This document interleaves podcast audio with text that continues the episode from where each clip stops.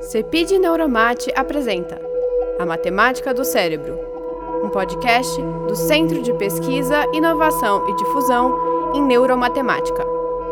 Apoio FAPESP. Bem-vindos a mais um episódio de A Matemática do Cérebro, o podcast do Cepid Neuromate. Eu sou Sofia Franco, jornalista e estudante de doutorado da ECA USP apresentadora desse podcast.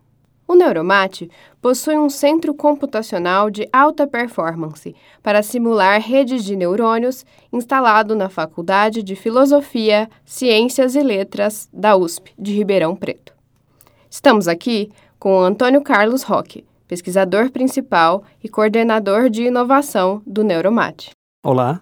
E com Cecília Romaro, doutoranda da USP e integrante da equipe do CEPID. Oi. Eles vão nos explicar como esses supercomputadores são usados para a pesquisa em neurociência. Bom, então vamos começar com o que é o laboratório de simulação, o SimLab. Olha, o Normalmente, quando a gente fala em laboratório, a gente pensa né, numa sala cheia de vidros, frascos, né, equipamentos elétricos, eletrônicos. Não, um laboratório de computação é uma coisa muito mais simples. Essencialmente, é um computador, um grande computador, colocado num certo canto da sala.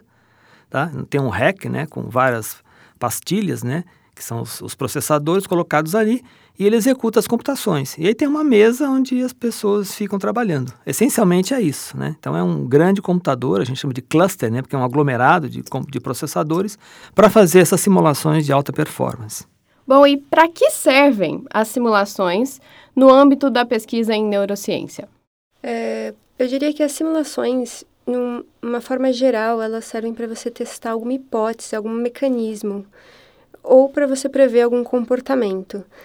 O que, que eu quero dizer com isso? Por exemplo, é, o nosso clima, a gente vê a previsão do tempo. É, nada mais é do que a previsão do tempo de hoje, você coloca em algumas variáveis, simula no computador o passar do tempo para ver como ela vai estar tá amanhã. É a mesma ideia na neurociência. Você pega um fenômeno que acontece no cérebro, por exemplo, coloca em variáveis e tenta simular se ele reproduz o que está acontecendo no cérebro. E aí depois você tenta simular o que aconteceria daqui um tempo ou algum evento. Ele também permite que você faça manipulações que são uh, muito difíceis ou até impossíveis de ser feitas em sistemas reais. Então, eu quero, por exemplo, testar é, o efeito de uma droga que funciona em humanos, por exemplo. O mesmo que você vai testar em animais, é muito difícil fazer a manipulação no animal. Então, o que você pode fazer é uma simulação do cérebro, ou pelo menos do circuito envolvido desse animal, e aí você simula o efeito dessa droga lá. Você simula a injeção de uma certa dose da droga, e isso vai bloquear um canal iônico, né? E aí você vai ver o efeito. Você pode, por exemplo, fazer a simulação de uma lesão também. Né? Como seria se eu cortasse né, uma certa região do circuito? Algo que eticamente seria impossível de ser feito em humanos, mas você pode fazer a simulação e ver o efeito disso também. E aí prever o comportamento. Isso pode sugerir alguma nova técnica cirúrgica, algum novo procedimento. É, ou serve para explicar. Alguém sofreu um acidente e aí perdeu essa parte do cérebro e está causando algumas lesões. E aí o modelo pode uma vez que a pessoa já sofreu esse dano, você pode usar o modelo para tentar explicar como resolver esse dano, qual é a outra interferência que tem que fazer. Bom, como vimos em episódios anteriores do podcast, a equipe científica do Neuromate desenvolve um modelo novo para redes neurais com variabilidade intrínseca, o que chamamos de estocasticidade, e memória de alcance variável. Quais são os desafios para simular esse modelo? Eu diria que, no fundo, não há muitos desafios. Né? Um modelo estocástico, ou seja, com essa variabilidade intrínseca, ao longo da história da ciência da computação, já se desenvolveu várias técnicas e ferramentas para se, se simular esse tipo de modelos. Assim como nós temos também ferramentas e técnicas para simular os modelos não estocásticos. Né? Então, hoje em dia, para a gente simular um modelo estocástico, não há nenhum problema técnico envolvido.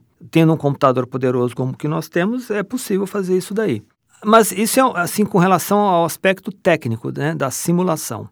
Outro aspecto é quando você quer simular um modelo, e isso vale não só para o estocástico, mas também para os determinísticos. Você precisa conhecer bem os parâmetros, porque você quer que o modelo reproduza os dados experimentais.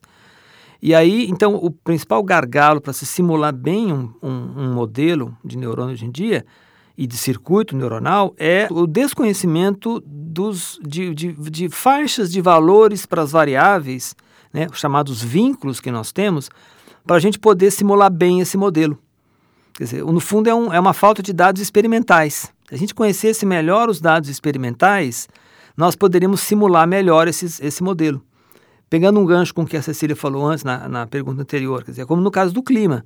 Se nós conhecêssemos com uma grande precisão todas as variáveis, né, num dado momento, a pressão atmosférica, a temperatura, a umidade, né, isso com um grande grau de precisão e, e numa região espacial bastante vasta, nós poderíamos prever com um grande grau de precisão o clima daqui a algumas horas ou até amanhã, uma precisão muito grande. Por que, que falha?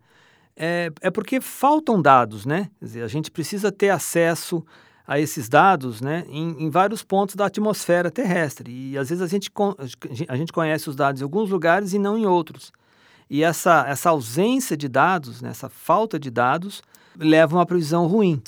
Da mesma maneira em neurociência, a gente quer fazer um modelo de um circuito que tem lá um número de neurônios, cada neurônio tem um monte de características, de parâmetros, que se nós conhecêssemos todos eles, a gente teria condições de fazer uma boa simulação e reproduzir e prever bem fenômenos. Mas nós, nós desconhecemos.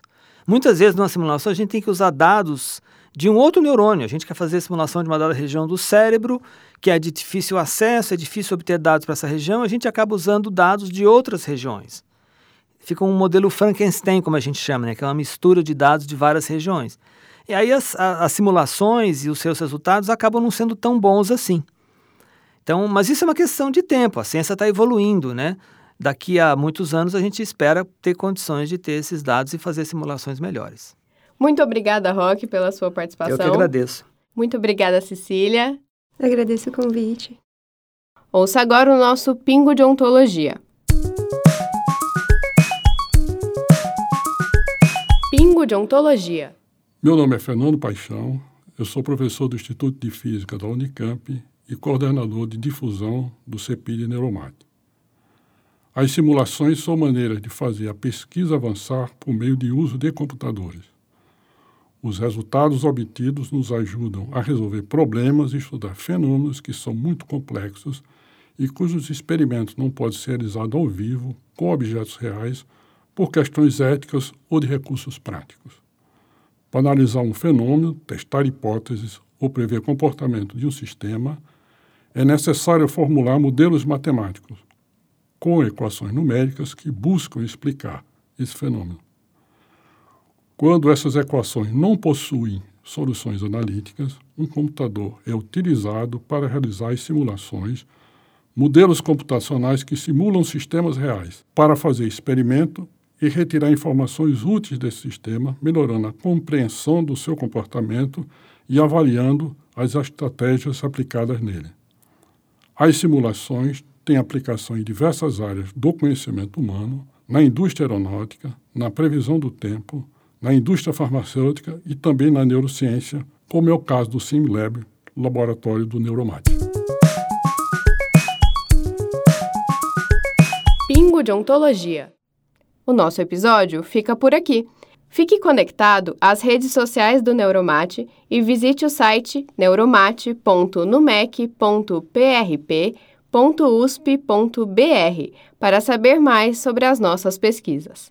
Até a próxima! A Matemática do Cérebro.